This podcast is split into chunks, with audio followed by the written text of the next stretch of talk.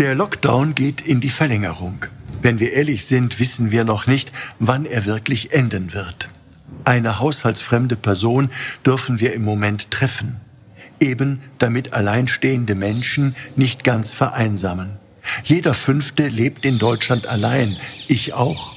Wer von uns an Corona erkrankt oder auch nur als Kontaktperson in Quarantäne geschickt wird, um den wird es noch einsamer.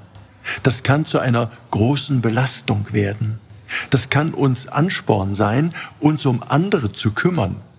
Rufen wir einfach mal jemanden an, von dem wir wissen, er ist allein. Ihm macht die Situation gerade besonders zu schaffen. Und wenn es uns selber trifft, da kann es vielleicht helfen, den Tag gut zu strukturieren. Und es kann helfen, sich bewusst zu machen, wir sind nie allein. Gott ist immer bei uns. Mit ihm und mit den Heiligen können wir immer reden. Im großen geistlichen Erfahrungsschatz der Kirche gibt es das Stundengebet, das das verbindet.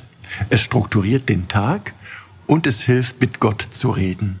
Das Stundengebet geht unter anderem auf Mönchsgemeinschaften aus der frühen Kirche zurück.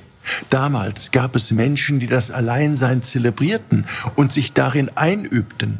Sie ließen sich sogar einmauern, wie etwa der heilige Simeon von Trier, oder sie gingen allein in die Wüste, wie der heilige Antonius, dessen Lebensbeschreibung berühmt wurde und viele inspirierte.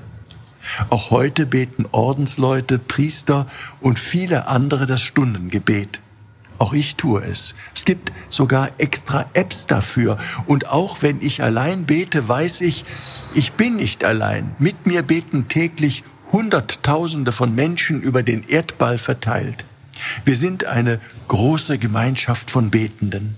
Wenn Sie möchten, probieren Sie es doch einfach mal mit uns gemeinsam aus. Mich würde es freuen, wenn gerade Sie mit dabei wären.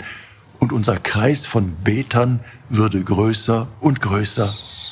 Ihr Rainer Wölki, Erzbischof von Köln.